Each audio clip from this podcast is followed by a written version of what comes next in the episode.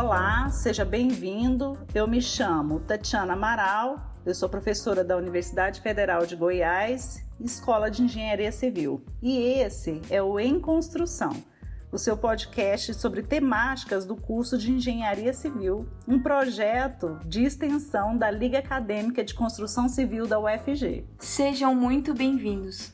Eu me chamo Andriele e esse é o 14º episódio do Em Construção e o sexto da série em que iremos abordar inovações na área da construção civil. Conosco hoje está o engenheiro civil Beda Bacoquebas. É difícil, né, Beda? Sempre tem que. Quando sai, às vezes sai naturalmente, mas nem sempre sai muito. não, mas já estou acostumado. Um nome bem diferente aí mesmo. Formado e forte, né, Veda? Formado pela Escola Politécnica da Universidade Federal de Pernambuco e mestre pela Universidade de Alberta, no Canadá. No Brasil, atuou na área da coordenação de projetos, orçamento e implantação de ferramentas BIM no estado de Pernambuco. Pioneiro na área, Beda vem implementando com sucesso a ferramenta BIM na execução e planejamento de construções e edificações verticais, residenciais e shopping centers desde 2010. Atualmente é doutorando pela Universidade de Alberta, com grande atuação em empresas de construção modulares e desenvolvimento de ferramentas para o controle de custos, além da produção de projetos no Brasil, Canadá e Estados Unidos. Mencionamos aí, Beda, um, um, breve resumo, né? Não sei se foi muito bem um resumo, não. Tem uma grande atuação tua, né? Mas eu vou deixar agora aberto um espaço para você se apresentar melhor aí da, da maneira que você queira destacar dentro dessa experiência profissional que você já teve, você contar um pouco mais sobre sua formação e experiência profissional. Bom, primeiramente eu gostaria de agradecer é, a professora Tatiana e todo o pessoal da Lacoste. É, meu, meu nome, meu nome, como a professora Tatiana já, já falou, é Beda Barcoquelas. Eu sou engenheiro civil pela, pela Universidade de Pernambuco e venho trabalhando é, na área de construção desde 2008, 2009.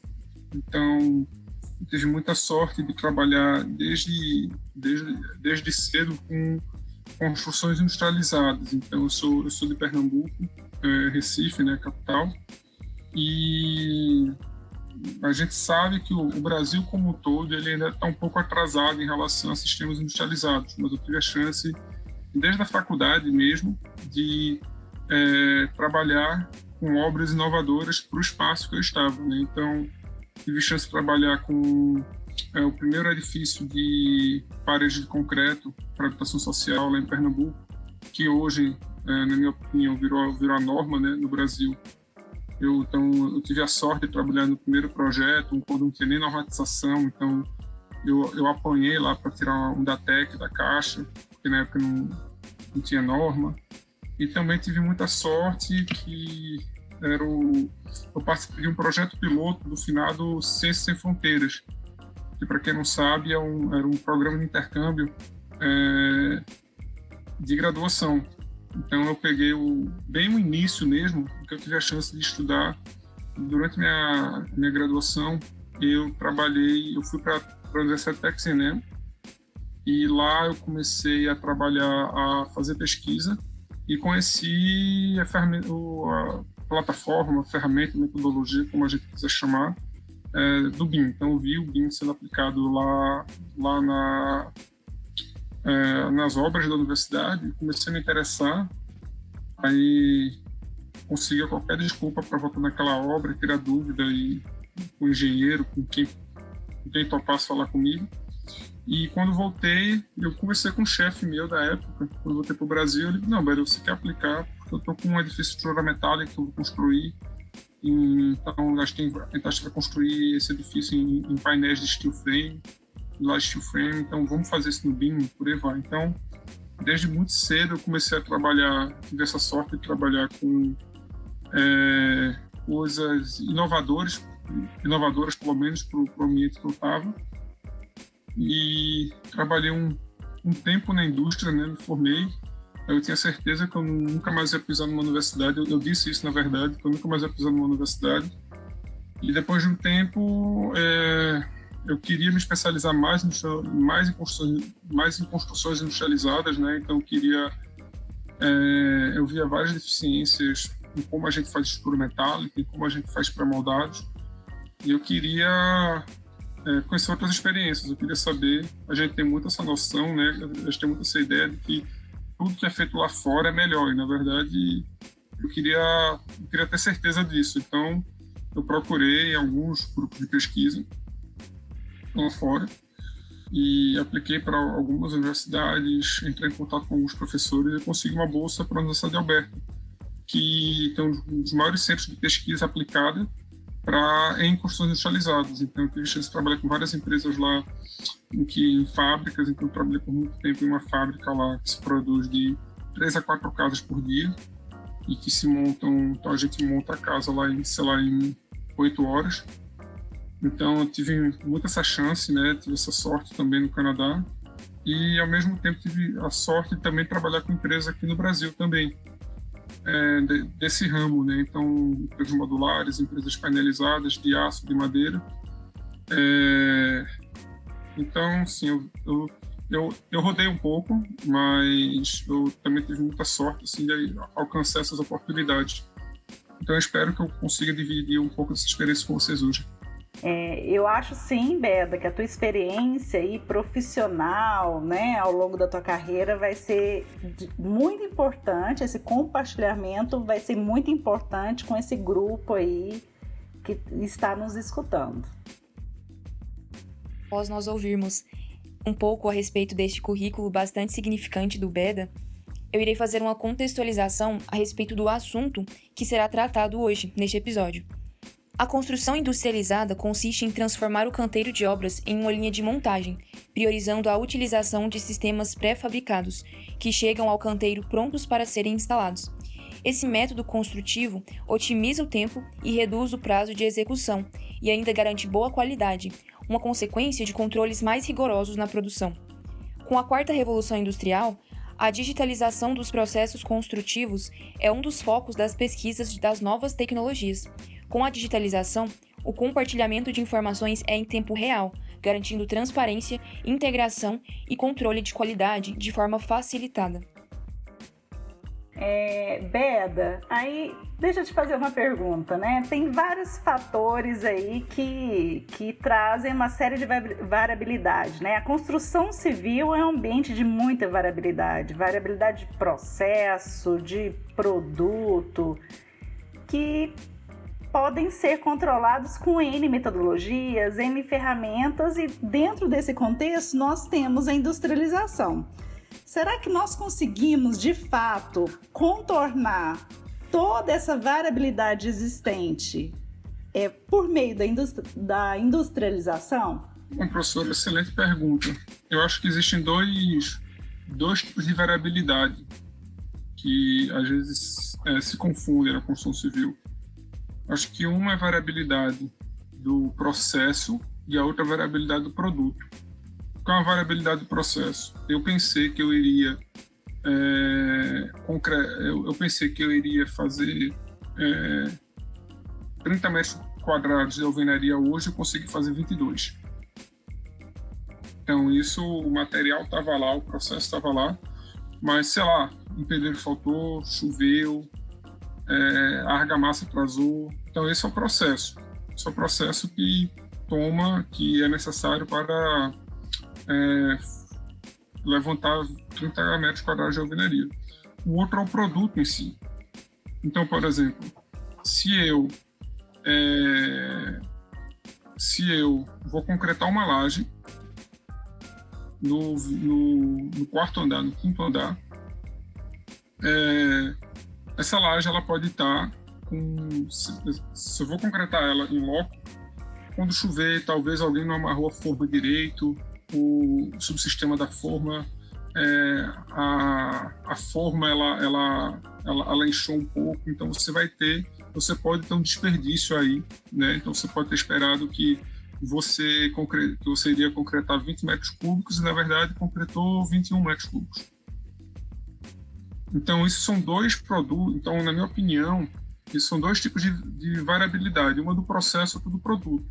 O do processo, é, ela é corrigida, eu acho que é, é no inglês tem uma, uma, uma, uma expressão que é low hanging fruit, que é a, a fruta mais próxima. Então, assim, é, é a fruta que está mais perto para você pegar, assim, aquela maçã mais perto. Você não precisa subir, pegar uma escada para pegar uma maçã. Uma maçã na sua mão, você pega ela. Então, eu acho que a melhor maneira de você sanar essa variabilidade do processo não é necessariamente você fazer, ah, não, tudo aqui vai ser estrutura metálica, mas sim o, o, processo. Então, você querer estudar qual é a razão porque eu, eu levei 22 metros quadrados ao invés de 30, entendeu? Então, isso foi logística. Isso, porque logística a gente corrige, uma chuva não. Né? Mas a gente, então, essa mentalidade industrial, né, que a gente, a gente pode falar um pouco mais sobre isso, assim, que o que o Toyota, né? O, o, Ford ele falava que todo todo carro todo carro poderia ter qualquer cor quando fosse preto. E o Toyota já falou não, eu quero produzir um, carro tão rápido quanto, independente de ser preto, branco, amarelo. Então você tem que ter essa essa essa mentalidade de você adotar é, uma padronização do processo em qualquer projeto. Então duas torres não são iguais, eu sei disso, mas o, o fato, o processo de elevar a alvenaria dessas duas torres são, são, são praticamente os mesmos.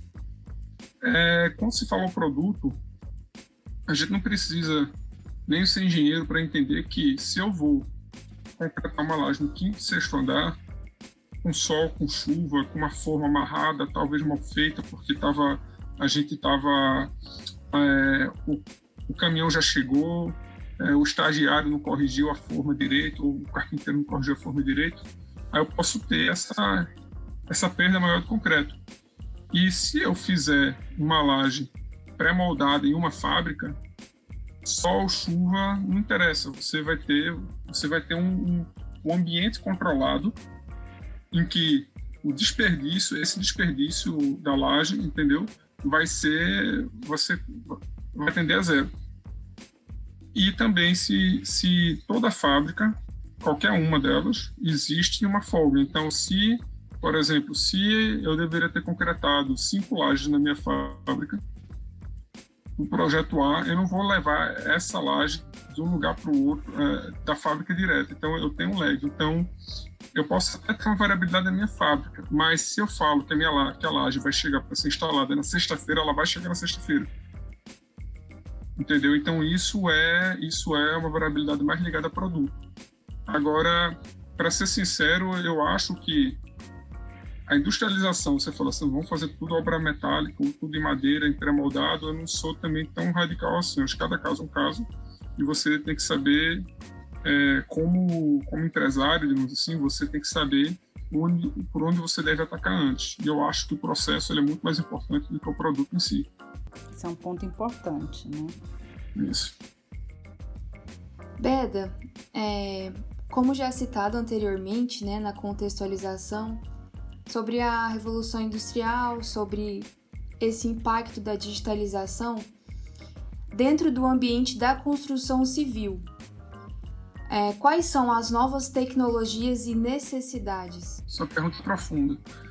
Eu acho que tem, assim, o, a construção civil a gente sempre vai pegar o, o rastro de outra, de outra indústria. Isso não, isso não, isso não, não vai mudar, né? Isso não, não mudou.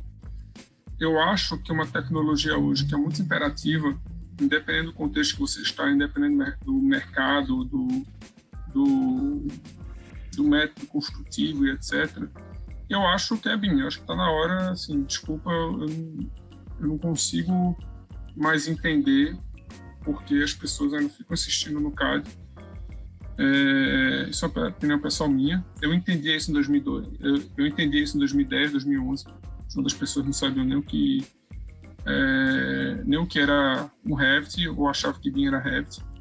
É, mas eu acho que essa é uma tecnologia que já está ficando, assim, já é meio feio até alguém não, pelo menos, ter conhecimento nessa área. E mas a partir daí, porque a gente e porque eu acho que eu eu, eu coloco o BIM na frente. Isso tudo bem que eu sou suspeito para falar disso porque eu trabalho com isso há muito tempo. É, porque é, toda a gente trabalha por produto. A gente não é uma não é uma indústria seriada. A gente é uma indústria que ela faz uma obra cada vez. E, então a gente está falando todo produto é um produto único e a melhor maneira de você trabalhar a informação desse produto é você centralizar essa informação.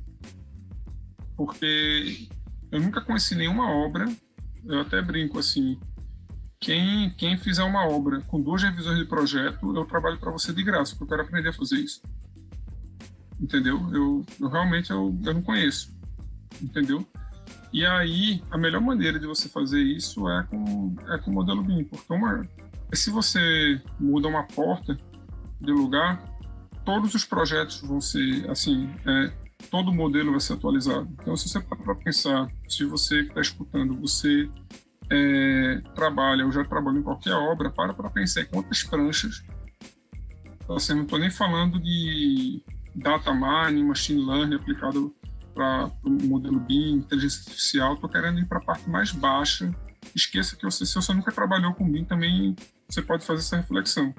Imagina, tenta lembrar a obra que você estagiou, que você trabalhou, que tinha menos pranchas. Eu vou falar que tem pelo menos 50 pranchas aí. Entendeu? Então, assim, independente se você trabalhar com BIM ou não, você tem no mínimo 50 pranchas, levando em consideração elétrica, estrutura, arquitetura e por aí vai e que muitas vezes eu já eu, eu, eu já trabalhei em obras que a mesma equipe tinha duas versões diferentes do mesmo projeto. A mesma equipe estava um um estava com uma revisão 8, outro estava na revisão 9, outro estava na revisão 12. Entendeu? Então, eu acho que é, eu acho que essa é a eu acho que trabalhar com BIM não é nem você usar um Revit ou ArchiCAD para gerar prancha, para gerar prancha. Eu não acho que trabalhar com BIM é isso, mas pelo menos trabalhar, acho que está na hora de todo mundo começar a trabalhar com software BIM, pelo menos, e pelo menos te dê essa automação. É, sem dúvida, assim, é, se discute muito, tem alguns escritórios aqui que já têm trabalhado, né, com BIM, e se questiona muito esse tempo de elaboração de projeto, né? Questiona-se no sentido de ah, tá demorando muito tempo para elaborar. Mas ao mesmo tempo, né, por outro lado, a gente na execução nós temos menos interferências. Então, assim, na verdade, a gente tem que repensar a nossa forma de projetar e os tempos envolvidos nessa concepção. Isso é extremamente importante. Sim, mas você vê, professora, eu, uma vez eu fiz um estudo sobre normas e diretrizes no, no mundo. Então eu fiz, comparei 12, 12 diretrizes, tanto de da norma da norma inglesa, da norma americana. Aí eu, eu vi que nos Estados Unidos existiam, por exemplo, Singapura trabalha com a, o governo de Singapura trabalha com BIM há uns 15 anos, a entrega tem que ser em BIM. É, Estados Unidos também tem muita. Então, eu peguei, por exemplo, a cidade de Nova York. O que a cidade de Nova York, o que a prefeitura de Nova York pede de entrega BIM, o que o estado de Ohio pede, e, e etc. Então, eu encontrei duas coisas. É, foi Ohio, posso estar errado, posso encaminhar o paper. É, o estado de Ohio e Singapura. A estrutura deles de pagamento para o modelo B é diferente da estrutura de pagamento é, tradicional, em que eles pagam, seja, eles pagam acho que uma média de 10 ou 20%, não estou lembrando dos números, acho que era um era, não, um era 5, outro era 10%, que eles pagam 5 ou 10% a mais do valor do contrato em comparação a uma entrega no CAD no, nas etapas iniciais do projeto. E ao final do projeto, eles abatem esses 5, 10% porque eles entendem que se existe um esforço maior. Mas depois que você passa esse ponto de inflexão, aí você, você, você vai embora.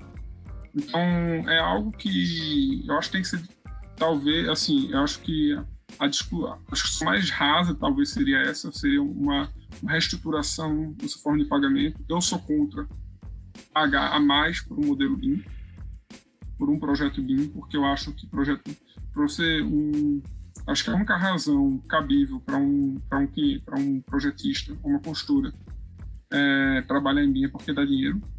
Acho, assim, a gente, você tem que matar um animal, assim, você como empresário, você tem que matar um leão todo dia, né? Então, tem que ser rentável para você, é, mas ao mesmo tempo, você também, talvez você pode, você tem, eu acho que tem que ser mais, mais recompensado por isso, mas você tem que ter esse, esse balizamento.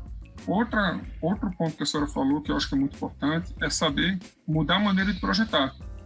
Porque a gente acha que trabalhando em 2D, a gente acha que a gente sabe projetar.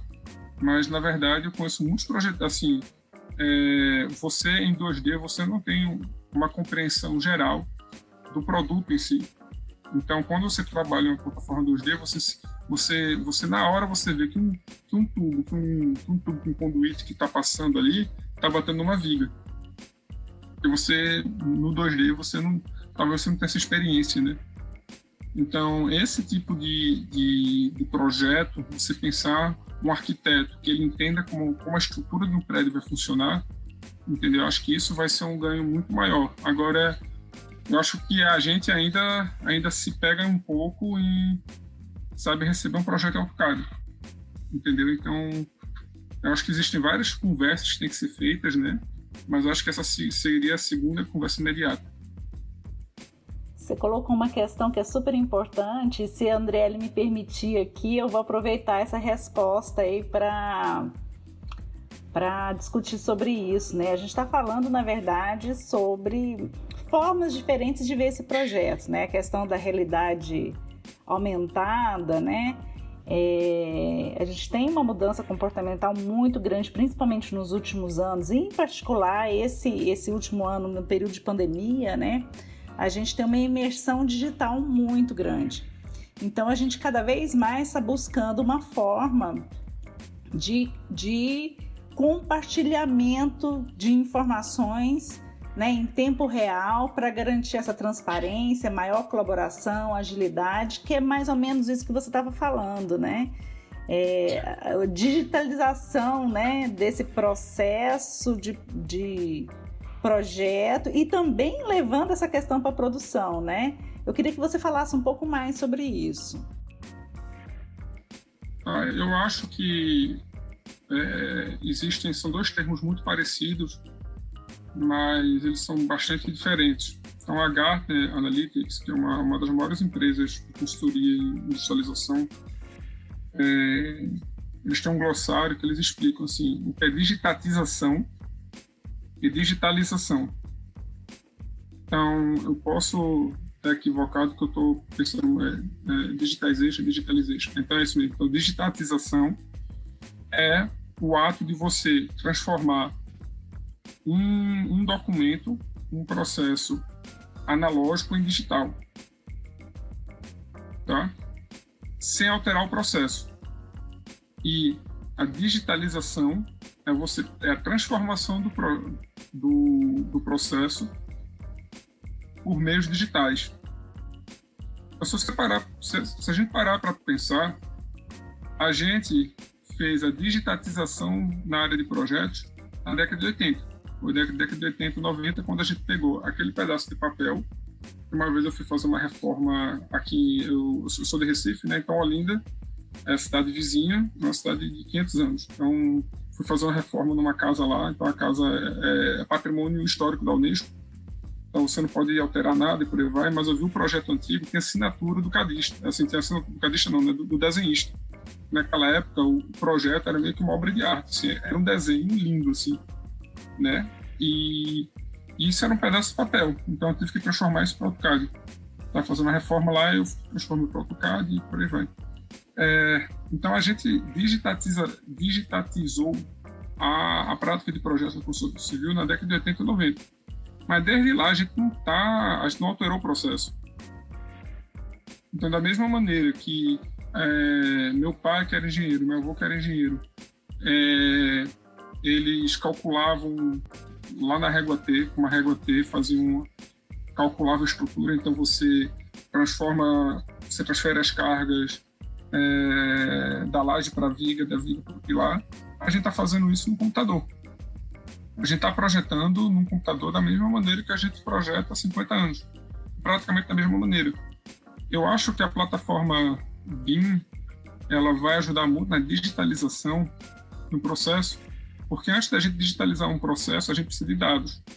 E dados é uma coisa que não, que não existe no, assim, na construção civil. O máximo que a gente consegue de dados, você vê, eu, eu, eu, quando comecei a fazer meu primeiro estágio em construção civil, eu, eu, eu preenchi FVS e, e apontava a produção do pessoal, eu fazia isso no papel.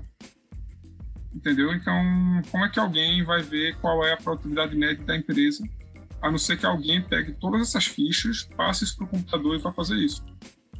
Então, não dá para digitalizar alguma coisa sem dados. E eu acho que a plataforma, assim, a plataforma, é, um, um, modelo BIM, a partir de um modelo 3D, você consegue ter uma visualização em realidade virtual. A partir de uma base de dados, é, por exemplo, que, que modelo BIM é, é isso. Você consegue pegar as informações do projeto e, e, aplicar, inteligência, e, e aplicar inteligência, um algoritmo de inteligência artificial para otimizar esse projeto. A partir de uma base de dados com a plataforma BIM da, do projeto em si, você pode conectar esses dados com, com, com a base de custos atualizada de acordo com, com o que você tem no seu, no seu sistema de custo. Então, assim, nos últimos seis meses, o preço do aço aumentou quase 80% no, no Brasil. Alguém tem coragem de fazer um orçamento com preço passado, assim com preço mês passado.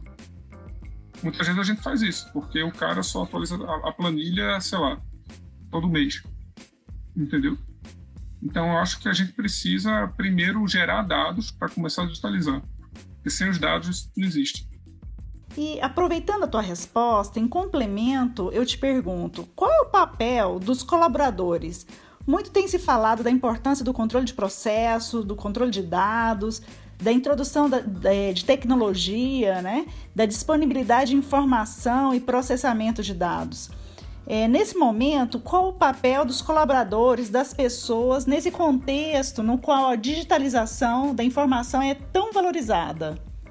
Eu acho que é um papel fundamental, porque a ferramenta pode estar lá, mas se é, as pessoas não quiserem aplicar, não quiserem mudar a maneira como elas trabalham, é, vai ser impossível gerar qualquer mudança. Então, a indústria da construção ela, ela é uma construção movida a pessoas, não é movida a tecnologia. Então, acho que é um papel fundamental antes de qualquer ferramenta que a gente vier discutir.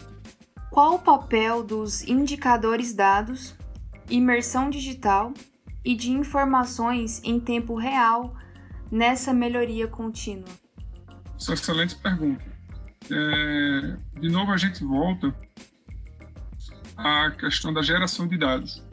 Esses dados eles têm que estar estruturados, porque muitas vezes se o dado, ele, por exemplo, vamos, vou pegar um exemplo bem baixo que talvez todo mundo, todo todo mundo que estagiou em construção já fez, que é, contra, é preencher FDS.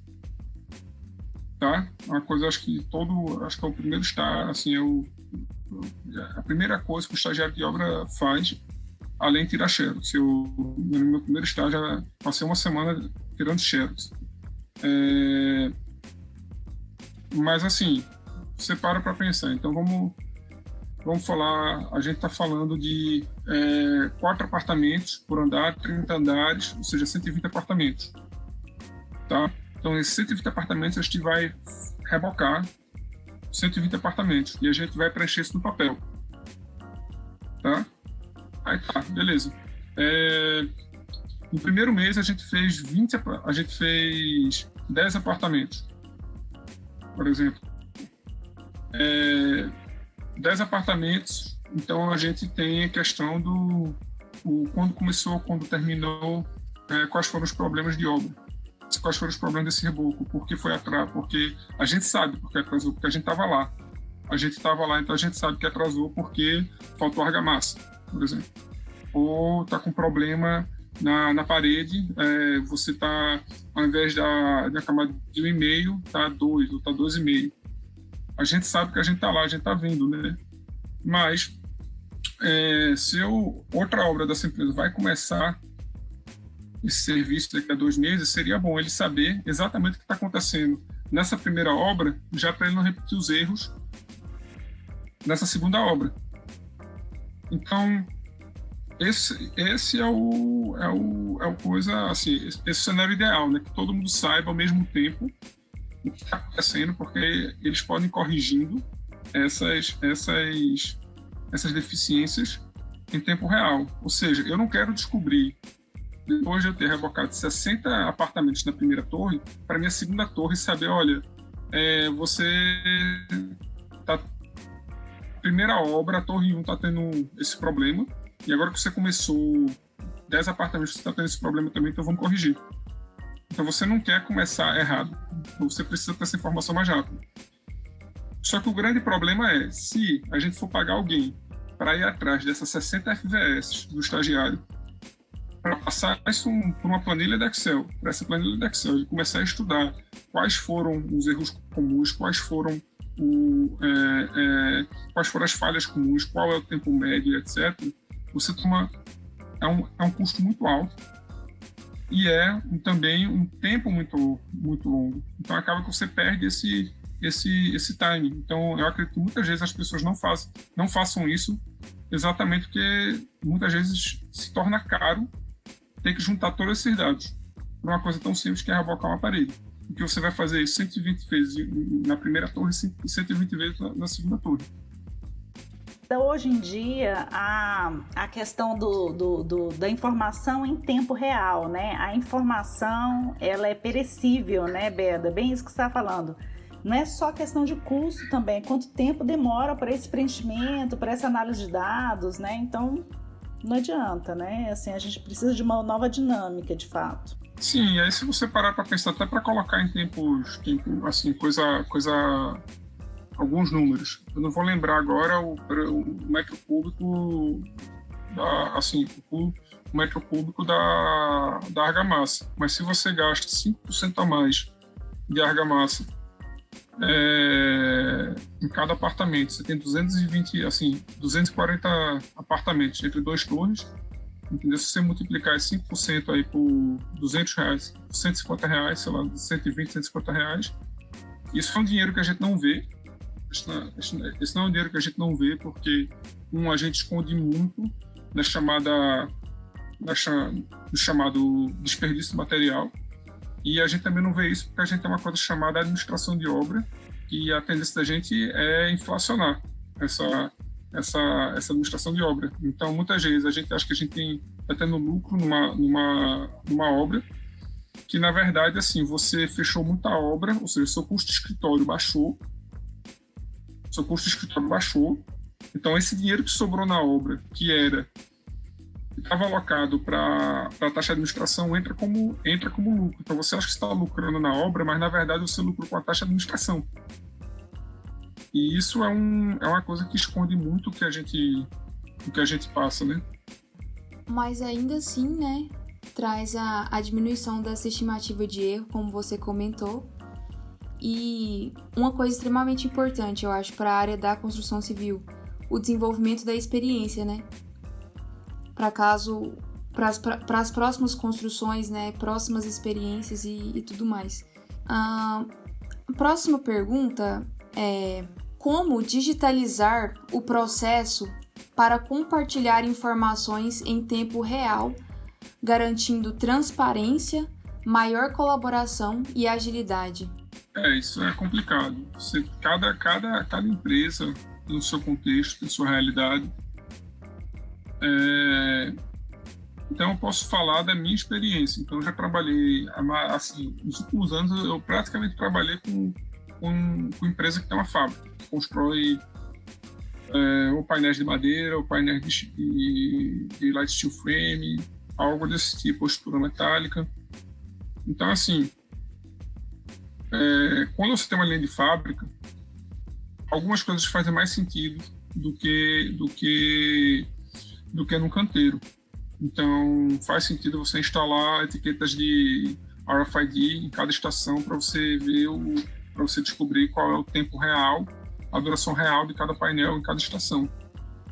É, você pode fazer isso no canteiro, você pode fazer isso no canteiro também, mas eu não, assim, eu sinceramente eu não, eu não assim, eu, eu, eu sou aluno do doutorado, eu estou fazendo meu doutorado em digitalização e construção, mas eu admito que eu não sei se o que eu aplico em uma linha de produção eu posso copiar e colar em, em um canteiro de obra. Então, eu acho que para um canteiro de obra, acho que mais importante para você usar sensores seria você digitalizar o seu processo de conferência, o seu processo de controle via, por exemplo, um, esse, é, agora com o celular você consegue registrar muita coisa. Então, eu sei que existem algumas plataformas, alguns programas que estão surgindo aí para controlar qualidade, controlar cronograma, que eu acho que para o pessoal de obra convencional, eu acho que é, que é muito interessante você, você investigar. Eu já fiz isso, mas assim, é o pessoal da fábrica quando vai instalar na obra, entendeu? Isso ajuda muito, porque o, o cliente, quando você fala, olha, tem uma fábrica, você leva o cara numa, na fábrica, o cara tem uma expectativa que às vezes é real, assim. O cara acha que eu vou construir um prédio em dois dias, e na verdade não vou construir um prédio em dois dias. Entendeu? Assim, aí uma vez o cara falou, não, peraí, eu pensei que ia ser uma semana, eu, peraí, você demoraria quanto tempo para construir esse prédio? Ele, no mínimo, sete meses. Pessoal, eu te entreguei em três semanas. Para mim tá bom demais uma semana, ao invés de sete meses, acho que já é um pouco mais de, de magia, né? É, mas esse tempo no canteiro também é crucial, não só pelo, pelo alto custo, né, com grus e por aí vai, mas também com essa expectativa que o cliente tem. Então, o uso dessas plataformas móveis é, são um, tem um potencial muito grande que eu acho que ainda não está sendo bem explorado. Ótimo. E em relação a a essa digitalização de processos, como seria o processo de implementação nas construções industrializadas? Aí já fica um pouco mais fácil para eu falar. É, eu acho que, primeiramente, existem vários estágios. Então, é, uma vez eu conheci com um cara aqui no Brasil, não, mas eu tenho dinheiro, vamos juntar, sei lá, 50 milhões para comprar máquina, isso, aquilo, aquilo outro. Eu falei, calma, vamos. Eu, eu não faria isso. Eu acho que você tem que começar pequeno, tem que começar, vamos pegar um galpão, vamos construir alguns painéis, vamos aprender com isso. E aí a gente aprende onde tem que, onde tem que automatizar, onde você, onde, quando faz sentido você instalar sensores na sua linha de produção, onde faz sentido você é, é, instalar máquinas, comprar máquinas. Então, eu posso dar um exemplo, assim, a melhor fábrica modular que eu já vi na minha vida foi na Suécia, é chamada Limbex. E, assim, é impressionante, eles têm duas fábricas, uma eles passaram, em uma fábrica há 20 anos, e a outra fábrica eles passaram cinco anos projetando o processo para depois construir a fábrica. Então, enquanto uma fábrica demora, acho que era 60 ou menos horas por módulo, a antiga demora 90. É praticamente 30%, né? A mesma empresa tem duas fábricas, só que uma é um terço mais rápido que a outra, né? E eu percebi que várias estações elas eram bem manuais. E eu sei que eles têm dinheiro, assim, eles, eles, eles investiram muito dinheiro lá, então eles tinham algumas estações bem manuais. Eu até perguntei, olha, eu sei que você sabe isso aqui pode ser mais automático. Então, assim, só para explicar, eu tenho Estou falando de uma fábrica que tem um, um, braço robótico que coloca cada, cada montante na parede para ser, para ser, ser instalado. Não é uma pessoa, é um braço robótico que faz isso. E os caras, ao mesmo tempo, têm, têm estações extremamente manuais. Aí ele falou assim: não, porque para mim não interessa acelerar a velocidade dessa estação se eu vou desequilibrar a minha, se eu vou desbalancear a minha linha de produção você vê que é uma, é uma, é uma maturidade muito grande. Então, que o cara ele sabe onde, ele sabe exatamente onde ele tem que investir pesado, onde ele tem que dar celeridade ao processo dele, e onde ele não precisa, porque ele, porque ele tem que pagar as contas. Entendeu?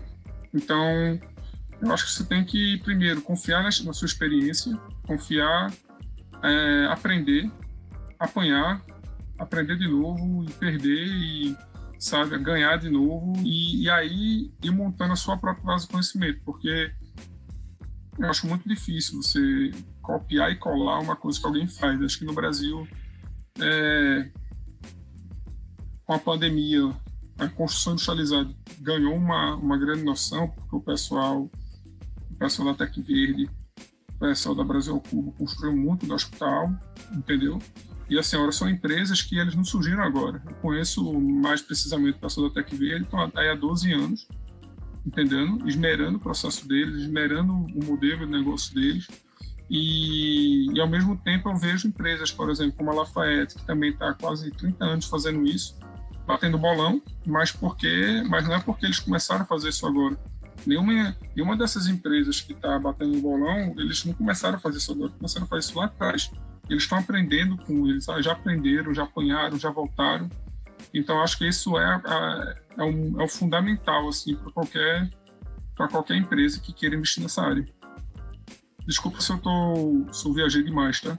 Não, foi excelente. Eu concordo com você. Assim, nenhuma dessas empresas nasceu, nasceram ontem, né? A verdade é essa. Existe um amadurecimento por trás e estão batendo bolão, né? Assim, eles estão fazendo Sim. muita coisa interessante. Eu, eu, eu, trabalho há muito tempo com a Lafayette, né? Então, assim, toda vez que eu vou para a linha de produção deles, a linha de produção está diferente. Eles estão aprendendo alguma coisa diferente. Eles estão melhorando o processo deles. Entendeu? E, assim, muita gente não sabe, né? Mas isso não é uma coisa de ontem. Entendeu? É uma coisa que o pessoal tem muita gente boa, tem muita gente batendo forte, entendeu? Que está fazendo isso há muito tempo já. Então acho que isso é, é o mais importante. Eu, eu, trabalho com uma empresa lá na Acbuilt, lá no Canadá, que o, o, presidente falou. O presidente falou assim, ó, velho, assim, eles instalam, eles instalam uma janela em cinco minutos.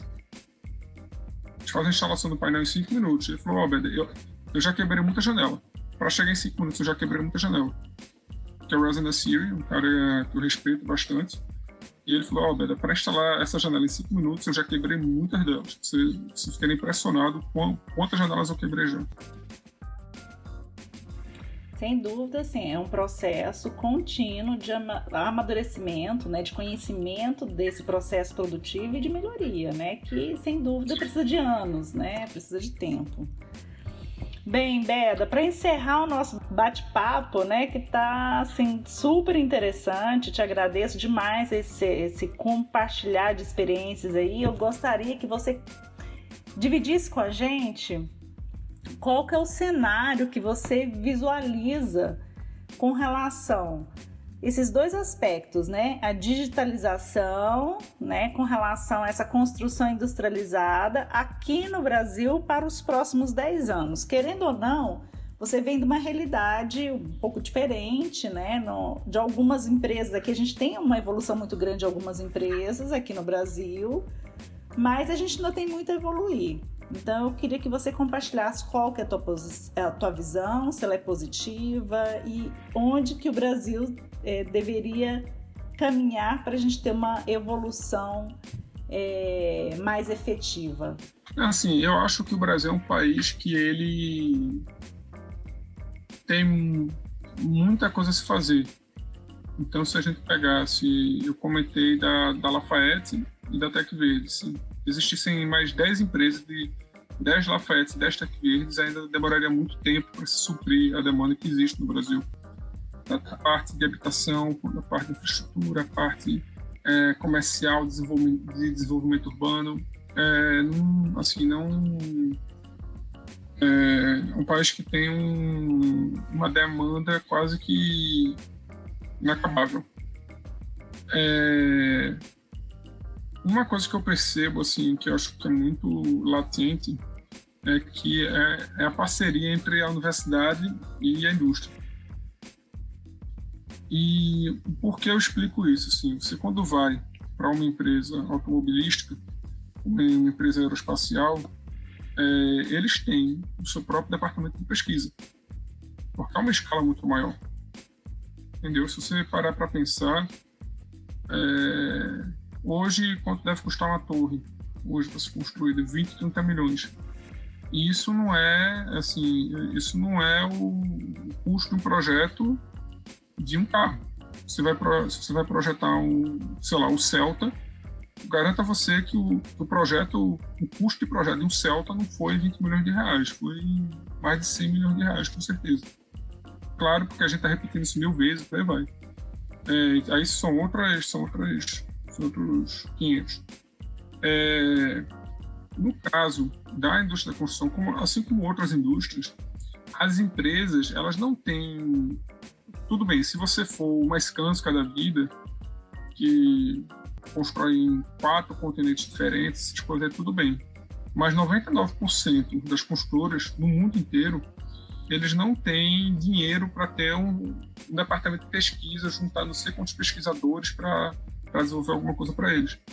Então, o caminho para a evolução dessas empresas é a parceria com, com centros de pesquisa. Não falo apenas um, falo mais de um, na verdade. Isso é uma coisa que é uma, é uma, uma discussão muito bem resolvida. Então, por exemplo, o meu orientador, o professor Mohamed Al-Hussein, é, todo mundo sabe que ele traz, em média, 2 milhões de dólares por ano para a pesquisa dentro da universidade financiada por empresas.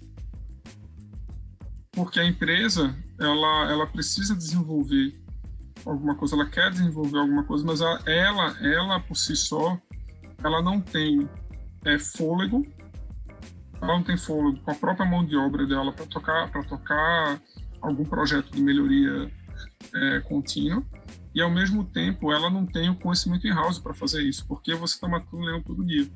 Então, acho que essa parceria com, com, com é, a universidade é muito importante para a gente dar esse salto, a gente dar esse salto é, qualitativo, não somente o quantitativo, o mercado vai, o mercado vai, vai, vai ditar, né? Quanto se construía pré-copa e quanto se constrói hoje. Isso é o mercado que, que dita, mas o qualitativo está muito, na, tá muito na mão dessas construtoras. E eu acho que um, uma uma parte importante que eu que seria interessante ver no Brasil, que a gente deveria importar isso, é essa, essa integração maior com a universidade. Sem dúvida. Isso é super importante, assim. Eu quero agradecer, né, a tua participação, é, Bela, nesse episódio é, e deixar um espaço aí aberto para tuas considerações finais antes da Andriele fazer o um encerramento. Bom, primeiramente eu gostaria novamente de agradecer o convite. Muito obrigado a todos. É, um abraço para todo mundo que está escutando. E caso alguém tenha mais alguma dúvida, tenha interesse, eu estou no LinkedIn, Beda Barcoquebas, acho que sou o único. Eu tenho um primo, não sei se ele está no LinkedIn, mas o nome dele é Beda Barros Barcoquebas, mas eu acho que se Beda Barcoquebas deve ter um ou dois só, então tá mais fácil. E qualquer coisa, é, por favor, é, entre em contato. Mais uma vez, obrigada, Beda, pela participação. Foi assim um momento de muito compartilhamento mesmo de conhecimento. Com certeza vai ser um, vai ficar né, um episódio muito interessante, muito legal. E você que nos ouviu até aqui, não se esqueça de nos seguir nas redes sociais pelo IG lacosse.ufg e nos vemos nos próximos episódios. Muito obrigada, se cuidem e fiquem em casa. Lacoste, construímos oportunidades.